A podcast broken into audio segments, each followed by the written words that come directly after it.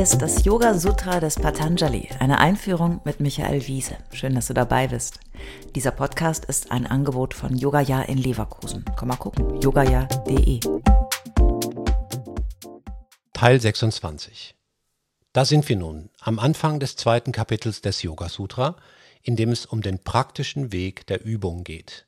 Und wie könnte man es anders erwarten? Es beginnt gleich mit einem Paukenschlag und einer Aufforderung. Macht ja auch Sinn. Wenn es um den praktischen Weg gehen soll, dann muss man dazu auffordern, was zu tun, ne?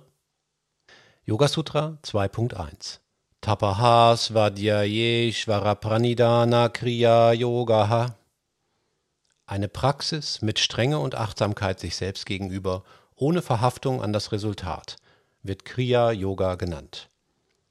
Yoga Sutra 2.2 Samadhi Bhavanartha Kleshatanu Karanatascha Ist die Praxis auf das Ziel ausgerichtet, dann werden die Bürden auf dem Weg verschwinden und das Ziel letztendlich erreicht. Auch das erste Kapitel des Sutra begann mit einer Aufforderung. Atha Yoga Nushasanam, ihr erinnert euch. Jetzt beginnt die Erfahrung des Yoga. Und dann kam Yoga Chitta Vritti Nirodha. Yoga ist das zur Ruhe kommen des Geistes, einfach übersetzt. Jetzt beginnt Patanjali wieder mit einer Aufforderung und wieder gibt es den so beliebten Dreiklang. Nur diesmal geht er nicht der Frage nach, was geübt werden soll, nämlich das zur Ruhe kommen, sondern wie es geübt werden soll. Es geht hier um den Yoga der Tat. Das Sanskritwort Kr steht dafür. Allein dieses Wort ist so interessant. Kr stammt aus der gemeinsamen indoeuropäischen Ursprache. Die Wurzel des Wortes ist ker. Ihr wisst sicher, dass unsere deutsche Sprache, alle romanischen und slawischen und natürlich auch das Sanskrit und viele weitere Sprachen aus dieser einen gemeinsamen Sprachfamilie kommen. Die Wurzel ker steckt bei uns noch in den Wörtern wie kurieren, to care, kreativ. Hier geht es also ums Machen und Tun, ums Verwirklichen, damit wir das in Yoga Sutra 2.2 angestrebte hohe Ziel der tiefen Versenkung wirklich erreichen und die letzten Bürden und Hindernisse überwinden können. Alles, was wir tun, um Yoga zu üben, sollte im Geiste dieser drei Qualitäten erfolgen. Tapas, Leidenschaft, Askese, dranbleiben. Svadhyaya, sich selber näher kommen, Selbststudium, vernunftsbezogen, Mäßigung, Ishvara Pranidhana, dem größeren Ganzen zugewandt, Hingabe, Demut. Für mich bedeutet dieses Sutra, bleib dran mit Maß und Hingabe. Yoga ist ein Lebensweg, nicht Turnen auf der Matte. Diese Erinnerung, bleib dran mit Maß und Hingabe, ist für mich durch Yoga ein Geländer geworden, an dem ich mich bei Bedarf festhalten kann. In jeder Alltagssituation eigentlich. Zum Beispiel heute. Ich schreibe gerade diese nächste Folge des Podcasts und habe gerade ganz viele andere Sachen um die Ohren. Es macht halt auch ein paar Stunden Arbeit, diesen Podcast zu schreiben, aufzunehmen, zu produzieren und live zu schalten. Das macht viel Spaß, sonst würde ich es ja nicht machen. Aber heute hätte ich mich auch wirklich gut rausreden können mit wirklich wichtigeren Dingen. Kennt ihr sowas, oder?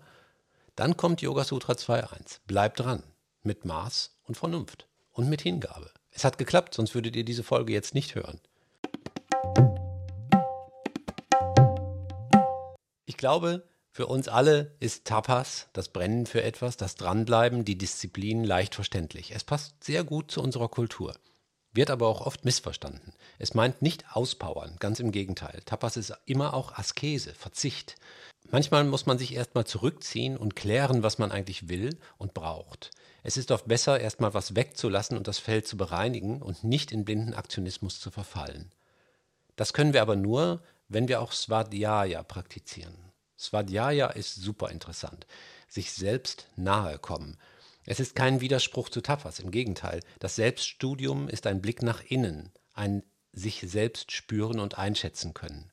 Die Selbstfremdheit überwinden. Das kann auch geschehen durch das Studium gelehrter Schriften. Wenn wir uns in große, gute Gedanken anderer Menschen oder Wesen vertiefen, dann merken wir auch, dass wir nicht der Mittelpunkt des Universums sind. Das ist Ishvara Pranidhana. Ishvara Pranidhana hatten wir auch schon in einer vorherigen Folge. Es meint hier auch, nicht über das Ego-Ziel hinauszuschießen. Es geht nicht um Performance. Wenn man sich auf das große Ganze konzentriert, wird das Ego etwas kleiner. Das tut den meisten von uns ganz gut, oder? Also, Wenn du dir das nächste Mal etwas vornimmst, mehr Sport, mehr Yoga, mehr Lesen, mehr dies, mehr das, dann fang mit Yoga Sutra 2.1 an, um deinem Ziel näher zu kommen. Bleib dran, mach nicht zu dolle, sonst scheiterst du an deinen eigenen Zielen. Und nimm dich bei all dem nicht so wichtig. Das ist Yoga.